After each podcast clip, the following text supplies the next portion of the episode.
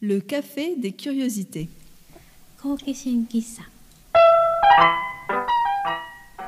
Bienvenue au café des curiosités. Le café où l'on fait parler des objets. Et ce mois-ci, on parle des objets de saison. Oui, c'est la saison de Noël et de Nouvel An. Au Japon, Noël n'est pas une fête traditionnelle, mais les jeunes aiment à la les illuminations et pour certains manger des poulets KFC. Ah oui, c'est vrai. J'ai déjà vu les gens faire la queue devant le KFC le 24 décembre pour avoir du poulet frit. Noël est souvent la fête des couples. Ils vont au restaurant comme la Saint-Valentin en France. Par contre, le Nouvel An est une fête traditionnelle familiale avec ses rites et ses traditions. Par exemple, les petits plats du Nouvel An, l'ossetti, le moti, le régluant, la visite au sanctuaire, les nouilles de sarrasin.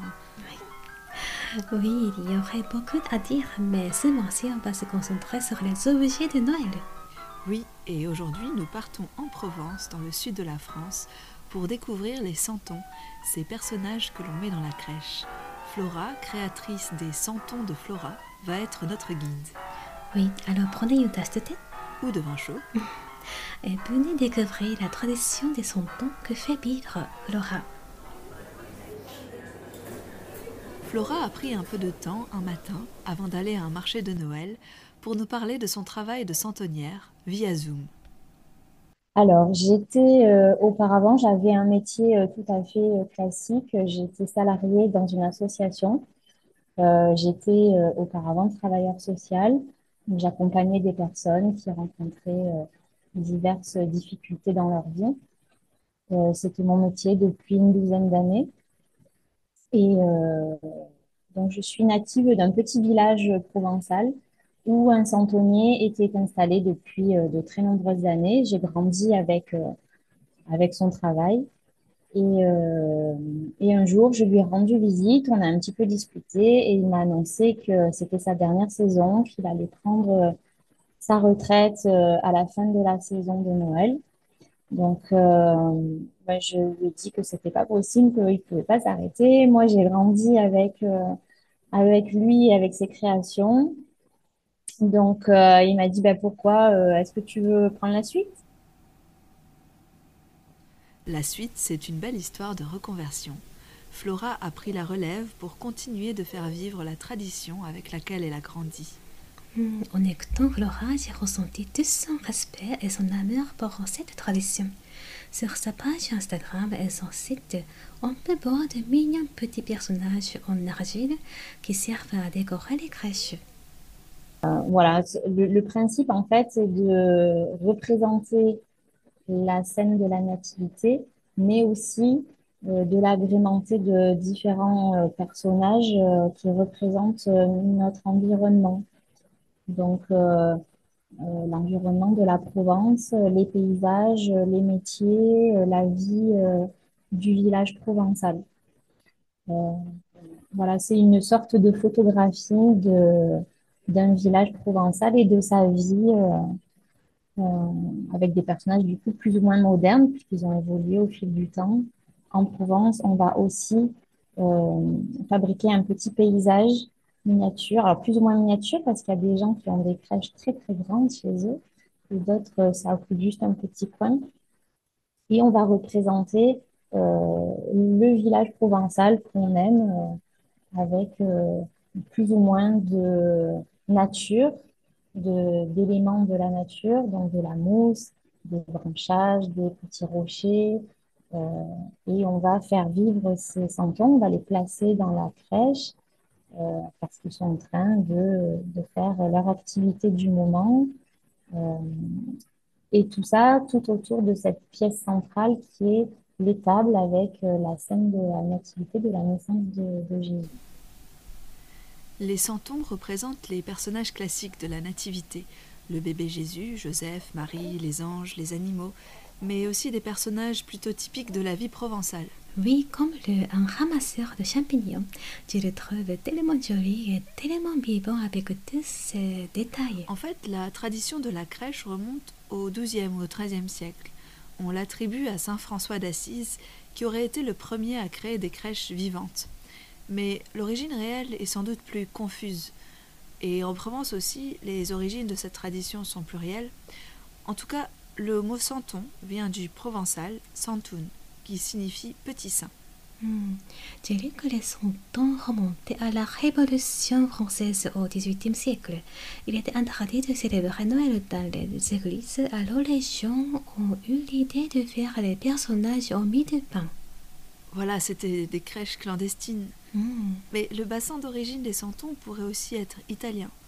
En tout cas, selon Flora, le métier de santonnier est né aux alentours de cette période, quand une personne a eu l'idée de fabriquer des moules pour pouvoir produire ces petits personnages en série. Hmm.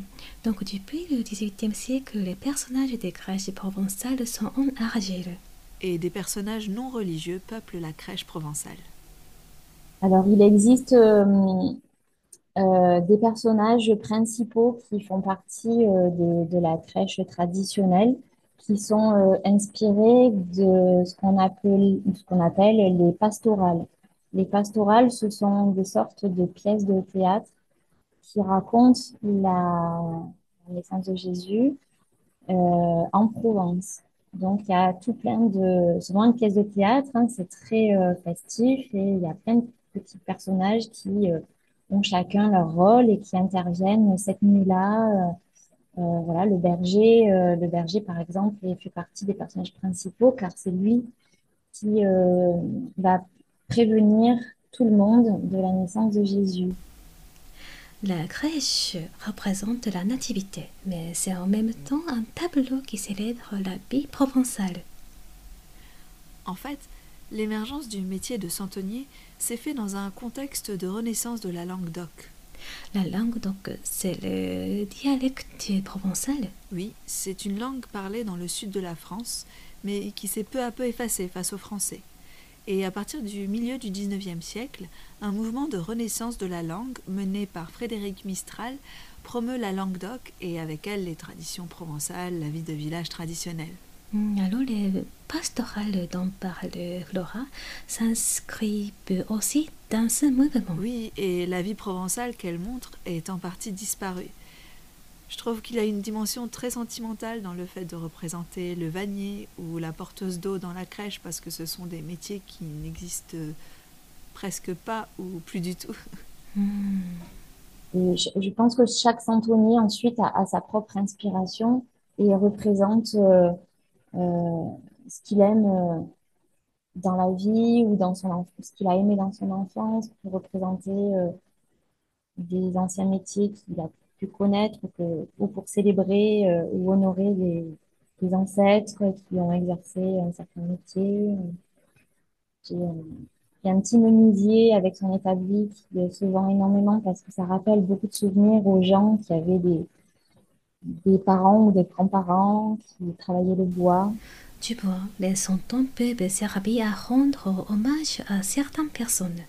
Par exemple, il y a eu des santons de la reine Elisabeth II quand elle est décédée, ou de Bernard Tapie, une personnalité politique française originaire de la région. Récemment, il y a même eu un santon de Didier Raoult. C'est un médecin qui est controversé en France. C'est bien sûr un moyen pour certains santonniers de faire le buzz, mais ça montre aussi que la tradition des santons est bien vivante et qu'elle se renouvelle. Par exemple, Flora a choisi de rendre hommage au métier d'apiculteur. Alors, ben, du coup, c'est euh, le premier, euh, premier santon que j'ai créé. Donc, c'est la première sculpture que j'ai faite et, euh, euh, pour lequel j'ai réussi à fabriquer un moule en plâtre parfait. J'étais très fière de moi d'avoir réussi ma sculpture et mon moule. C'était une première pour moi. Et euh, je l'ai fait un petit peu euh, en, en hommage à ma petite sœur qui euh, vit en Corse et qui fabrique du miel dans son jardin. Et euh, du coup, j'ai voulu faire un apiculteur avec sa ruche. Euh, donc, ça a été un, vrai travail de sculpture et de fabrication du moule. Et j'ai été euh, tellement fière euh, de voir que les gens euh, l'aimaient beaucoup. Et ça reste un de mes, euh, de mes best-sellers. Je le vends euh, très bien, il plaît beaucoup aux, gens. Et euh, je suis très heureuse de, de, continuer à le faire chaque année en très grande quantité. C'est le ma première création vraiment donc, il y a quatre ans. L'apiculteur est à la fois un personnage très contemporain, il s'inscrit bien dans la tradition, puisque les santons dans la crèche représentent au départ tous les corps de métier qui viennent faire une offrande à Jésus. En même temps qu'ils célèbrent la naissance de Jésus, leur présence dans la crèche célèbre aussi leur travail et toute la Provence.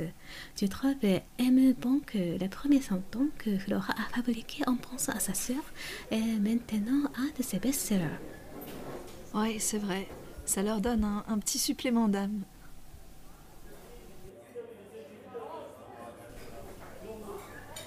Il y a un autre aspect que je trouve fascinant dans le travail de Flora. Il y a des centaines de personnages différents et ils sont tous faits à la main. Oui, je pensais qu'il y avait des catalogues prédéterminés de santons. Mais en fait, chaque santonnier fait tout, de la conception du personnage à sa vente. Oui, Laura nous en parle.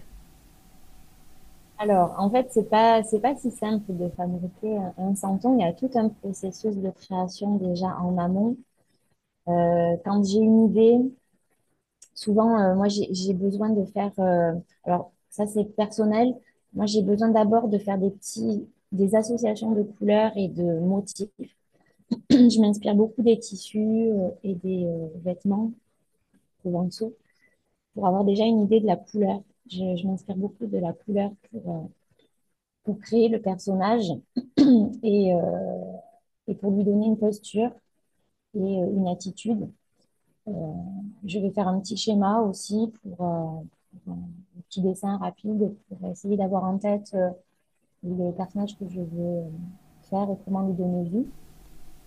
Si je pense aux couleurs provençales, je pense à la lumière. Mm, et aux peintres de l'impressionnisme, n'est-ce pas? Mm. Je pense à Van Gogh, par exemple. Oui, mais pour Flora, la peinture n'est qu'une des dernières étapes de création. D'abord, elle sculpte un modèle à la main dans l'argile. Une fois que je suis satisfaite, je vais fabriquer mon moule en plâtre. Donc ça aussi, c'est tout un processus. Il a fallu que j'apprenne. J'ai mis plusieurs années d'ailleurs à arriver à être vraiment au point. J'en ai raté euh, des dizaines avant d'arriver à fabriquer le moule en plâtre. Donc, une fois que le moule est, fait, à ce moment-là, je peux produire en série. Donc, euh, je vais euh, mettre de l'argile dans mon moule euh, et appuyer donc sur les deux parties pour presser le moule. Ça s'appelle estamper. Donc là, je vais avoir mon petit personnage qui va être prêt, qui va sortir, qui va sortir du moule. Je vais l'ébarber, c'est-à-dire qu'avec une lame, je vais enlever tout le surplus d'argile qui se trouve tout autour, à la jointure en fait des deux parties du moule. Je vais lui donner l'attitude aussi que je veux, si je veux lui lever un bras ou lui euh, faire un petit trou dans la main pour pouvoir fixer par la suite un outil, par exemple. Ensuite, il y a un temps de séchage. Donc, euh, je, laisse sécher à peu près 24 heures. Et 24 heures après, je lisse le santon avec un pinceau ou une éponge pour enlever les dernières petites imperfections. Je laisse sécher et ensuite ça part au four.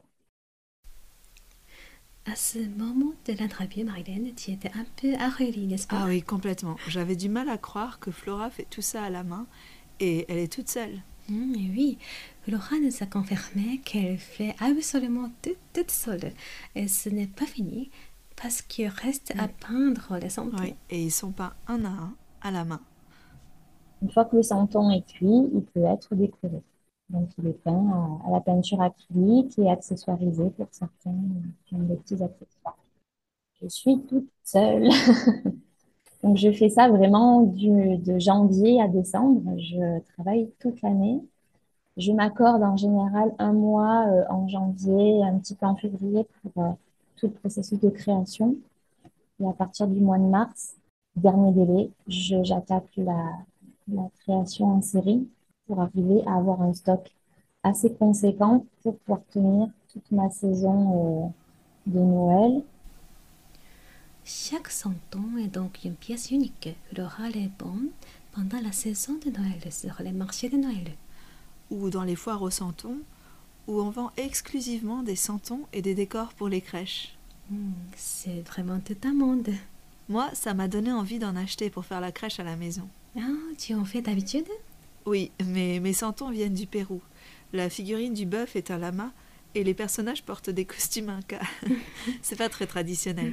Mais après tout, la scène de la nativité peut être prétexte à célébrer beaucoup de cultures différentes et à les mettre en scène aussi. En tout cas, pour suivre la tradition provençale, il faut, selon Flora, faire la crèche au début du mois de décembre et la laisser jusqu'au 6 janvier environ. Comme le sapin. On n'enlève pas le sapin le lendemain de Noël. Ah bon? C'est un débat avec les Japonais. On aura l'occasion d'en reparler la prochaine fois puisqu'on va parler des sapins. Bon, alors on remet ce débat à la prochaine fois. Sayonara. Sayonara Si vous souhaitez, vous pouvez écouter ce podcast en français et en japonais. Les épisodes en japonais sont diffusés le premier et le troisième vendredi du mois, et ceux en français le deuxième et le quatrième vendredi. Tous les épisodes dans les deux langues sont à retrouver sur euh, Apple Podcast. Ou sur Google Podcast et toutes les autres plateformes d'écoute. Et en attendant de vous retrouver, bonne journée ou bonne soirée à tous et à toutes. Sayonara